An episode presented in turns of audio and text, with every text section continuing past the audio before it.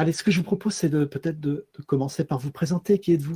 Bien sûr. Bonjour. Alors, je suis Pierre Gégère. Je suis directeur technique dans l'entité IBM France, enfin chez IBM en France. et j'ai en charge toutes les infrastructures. partout, on a du serveur, du stockage, et puis tous les logiciels et middleware associés à ça. Et donc, bah, IBM Z fait partie de, ces serveurs euh, qu'on vend et, que nos clients acquièrent. Voilà. Voilà. Et, d'ailleurs, IBM Z a une, forte actualité. Expliquez-nous. Euh, c'est une très belle actualité. Alors, IBM Z, euh, déjà, c'est en ce moment beaucoup de projets sur le marché. Pour nous, ça, c'est super. Et puis, c'est aussi bien pour l'écosystème c'est une activité au sein de l'écosystème. Il y a beaucoup de demandes. Il y a beaucoup de demandes autour de la transformation des patrimoines et beaucoup de demandes autour de la formation euh, de, personnes là-dessus. Puis après, nous, on a une partie actualité euh, annonce, voilà, très IBM centro-centré pour le coup, euh, où on va avoir l'annonce d'une nouvelle puce qui s'appelle IBM Telum, qui a été annoncée à la fin du mois d'août hein, et qui arrivera en production dans des serveurs l'année prochaine. Et puis, on a aussi annoncé euh, un nouvel operating system, une nouvelle version de notre operating system traditionnel, ZOS. Et on top de ça, un certain nombre d'annonces, euh, que ce soit autour euh, de la chaîne qu'on va appeler CI/CD, Continuous Integration, Continuous Development autour du Z, donc toute la notion de DevOps, voire de l'AI-Ops, c'est-à-dire la capacité à faire du monitoring de bout en bout sur un certain nombre de chaînes applicatives c'est chargé. Oui. Et une partie de ces annonces concerne, vous l'avez évoqué, euh, l'intelligence artificielle. Oui, tout à fait. Oui, pardon, excusez-moi. Euh, oui, tout à fait. Euh, la, partie IBM Telom, en particulier, mais pas que. Là, on est vraiment sur du matériel. si je dois le résumer, c'est une demande de nos clients. Et nos clients nous disent, moi, je suis très content du moteur transactionnel qui est IBM Z. Je suis très content de la capacité à à réaliser ou à exécuter euh, euh, des milliards de transactions euh, à la journée et, quelque part, bah, je voudrais peut-être mieux connaître mes clients ou mieux réaliser mon action successive, mieux anticiper le besoin de mon client, mieux connaître mon stock de pièces détachées, voire, alors si je prends des cas d'usage très, très simples, la fraude, mieux contrôler ce qui se passe quand je fais une transaction bancaire, mieux contrôler ce qui se passe quand je fais une réservation d'avion ou une réservation de billet de train, etc., etc. Donc en fait, ils nous ont dit qu'est-ce que vous êtes capable de faire pour accélérer et exécuter des petits modèles d'intelligence artificielle en temps réel.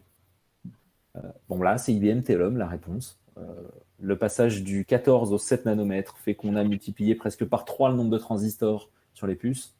En multipliant par 3 le nombre de transistors, ça fait plein de puces libres plein de puces libres, on a pu mettre un coprocesseur d'IA qui va permettre d'accélérer plein de petits modèles d'IA là-dessus.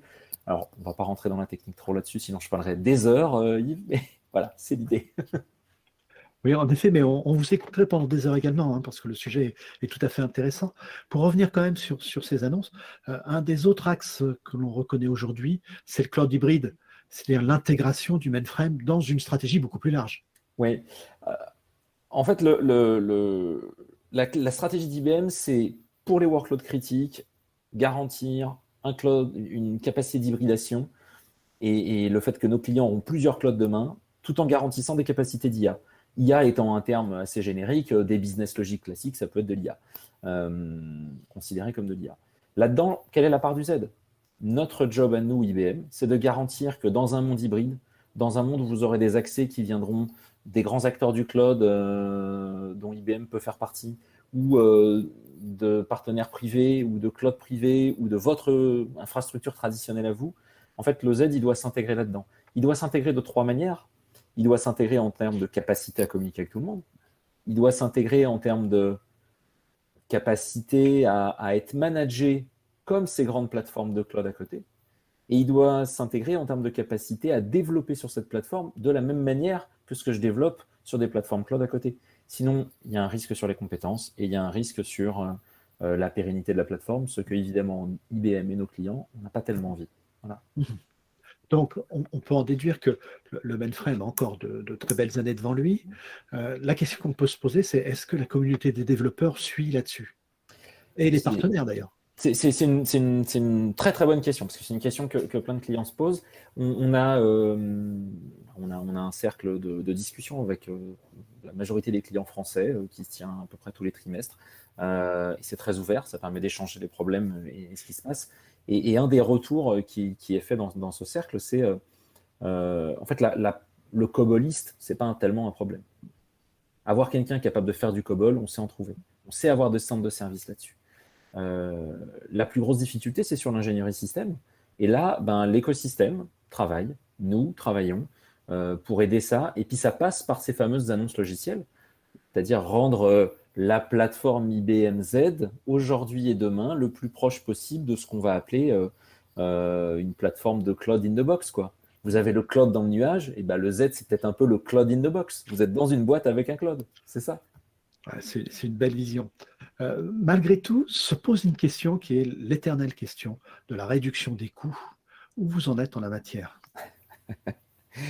Euh, ah, C'est une, vraie, une vraie problématique qui touche d'ailleurs euh, tout l'IT. Je ne connais pas un directeur informatique, quelle que soit la plateforme, qui va m'expliquer qu'il souhaite payer plus. Et je les comprends. Moi non plus, avec mon budget, je n'ai pas forcément envie de ça. la réduction des coûts sur la plateforme, je ne sais pas si on peut parler de, de volonté d'IBM de réduire les coûts, il est surtout de volonté d'IBM au moment de la digitalisation de rendre le plus neutre possible l'explosion des transactions qui arrivent sur la plateforme IBM Z.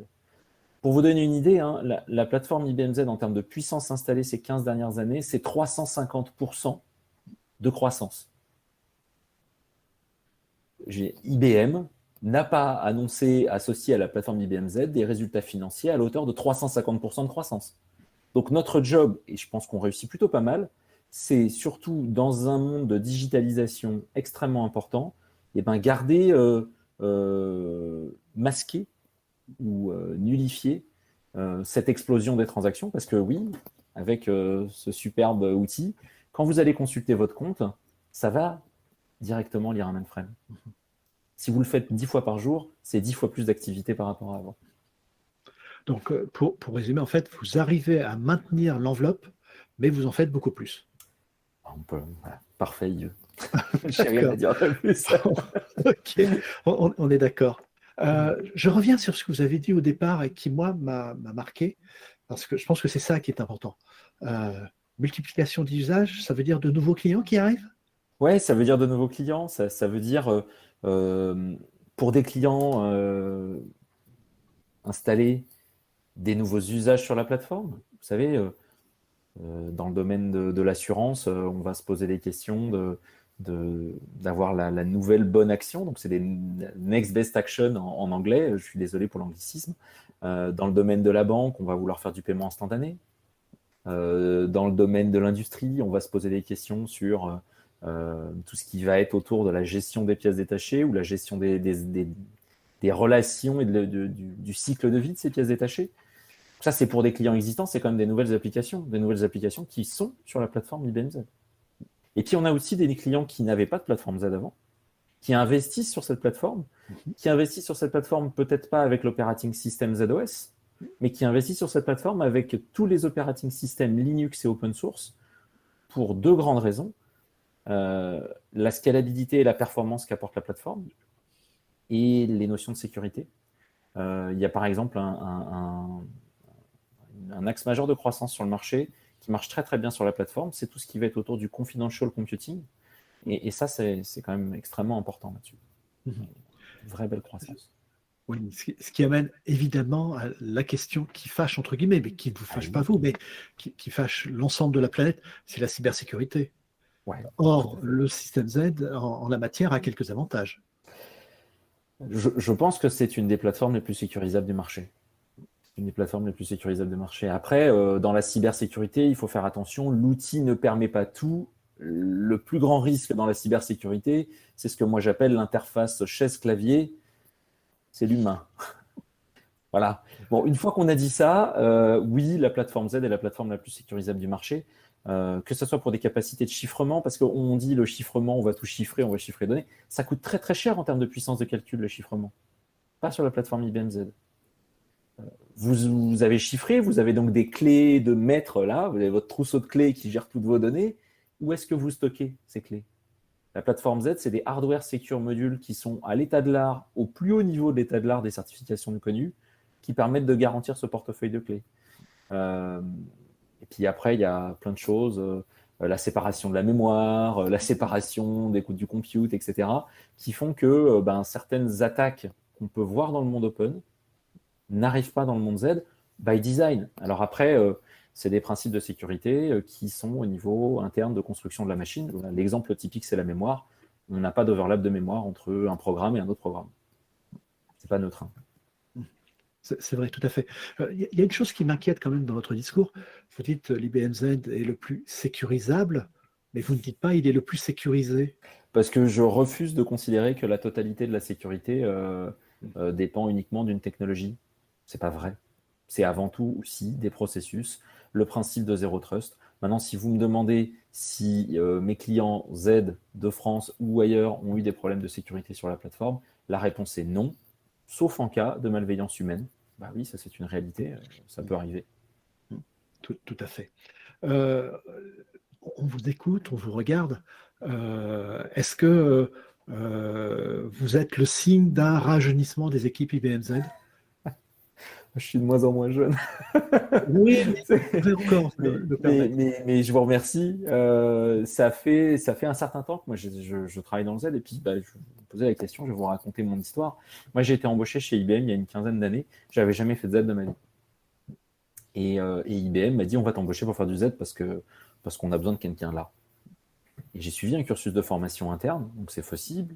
Euh, ça, ça marche puis je suis monté, j'étais ingénieur système, architecte de grand système, manager, et puis maintenant je suis directeur technique de l'entité. Il y, a, une progression qui est possible avec cette plateforme, où on construit une vision plus large. Euh, et puis bah, moi, quand je regarde mon équipe, oui, on est capable de rajeunir. Genre le, je ne vous donnerai pas d'âge parce que ça ne se fait pas. La, personne la plus vieille euh, qui, a, plus de 50 ans, tous les autres ont moins de 35. C'est un signe important quand même. Hein. Oui, oui, c'est important, mais c'est important, euh, c'est important même chez nos clients, ça se voit. Nos clients qui, la plus grande problématique, ça a été est-ce que j'embauche pour faire travailler des gens sur la plateforme Z? Une fois qu'on a franchi ce cap, et une fois qu'on a embauché des ingénieurs système ou des, gens qui vont faire de l'informatique et pas des gens qui, vont faire de la chefferie de projet ou qui veulent devenir conseil, hein, ce n'est pas du consultant qu'on cherche, c'est des ingénieurs ou des masters, parce que je dis ingénieur, c'est un mauvais terme, euh, des gens qui ont un diplôme universitaire ou, école d'ingénieur pour faire de l'informatique. En fait, c'est facile. Ces gens-là, ils sont adaptables, ils sont compétents. Et que ce soit sur du Z, sur euh, de la X, sur euh, du Linux, sur de l'OpenShift, ils sauront faire. Oui, en, effet. En effet. Il n'empêche que ce que vous avez énoncé reste dans les domaines de l'open source et des, environnements verts. On est, on est quand même dans des, domaines bien spécifiques sur lesquels IBM a toujours investi.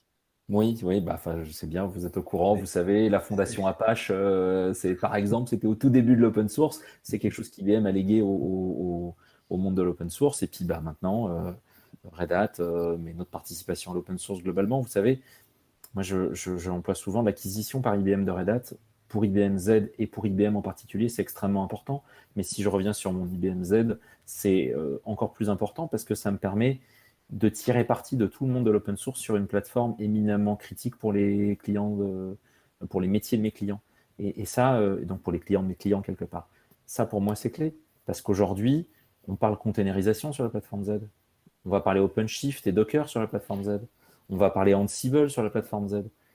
Et ça, ces compétences-là, elles existent sur le marché. C'est ça la force de la plateforme. En effet. Allez, une dernière question. Euh, globalement, si on, suit, le rythme d'évolution de, de l'IBM Z, on est globalement sur un changement, pas de paradigme, mais en tous les cas de, d'environnement, de performance, etc., tous les deux ans à peu près, deux, trois ans. On est à peu près à ce rythme-là. Euh, qu'est-ce qui nous attend? Quelles seront les, prochaines évolutions selon vous? Euh, les prochaines évolutions, et, attention, je ne peux pas vous dire ce qui est confidentiel, donc je vous dirai ce qui est confidentiel, mais l'investissement d'IBM, il porte sur quatre grands pans. Le premier grand pan, c'est une, euh, une, évolution continue des infrastructures matérielles. Et là, ce n'est pas un secret lorsqu'on annonce une nouvelle machine, on en a deux autres en développement. Voilà, c'est une en early stage et une en moins early stage. on travaille aussi sur l'intégration avec le monde de l'open source, que ce soit pour la partie système ou que ce soit pour la partie développement. C'est extrêmement important. On travaille sur le fait de rendre cette plateforme aussi facilement compliante possible avec un certain nombre de régulations, parce que les régulations du marché, quelles qu'elles soient pour nos clients, sont importantes. Et généralement, ils ont surtout besoin de preuves. Et donc, si on est capable de les aider là-dessus, on le fera. Et enfin, euh, sur tout ce qui va être intégration de, processus intelligents, si on sort une puce qui a un microprocesseur euh, et un coprocesseur d'intelligence artificielle sur la puce, que cette puce est disponible demain dans un serveur euh, qui sera annoncé l'année prochaine. Bon, je pense que vous avez bien compris où est-ce que va euh, le, trend du marché sur cette partie intelligence artificielle sur la plateforme Tout à fait. Et puis on va vous suivre là-dessus. merci Pierre. Merci Yves. Merci pour vos questions.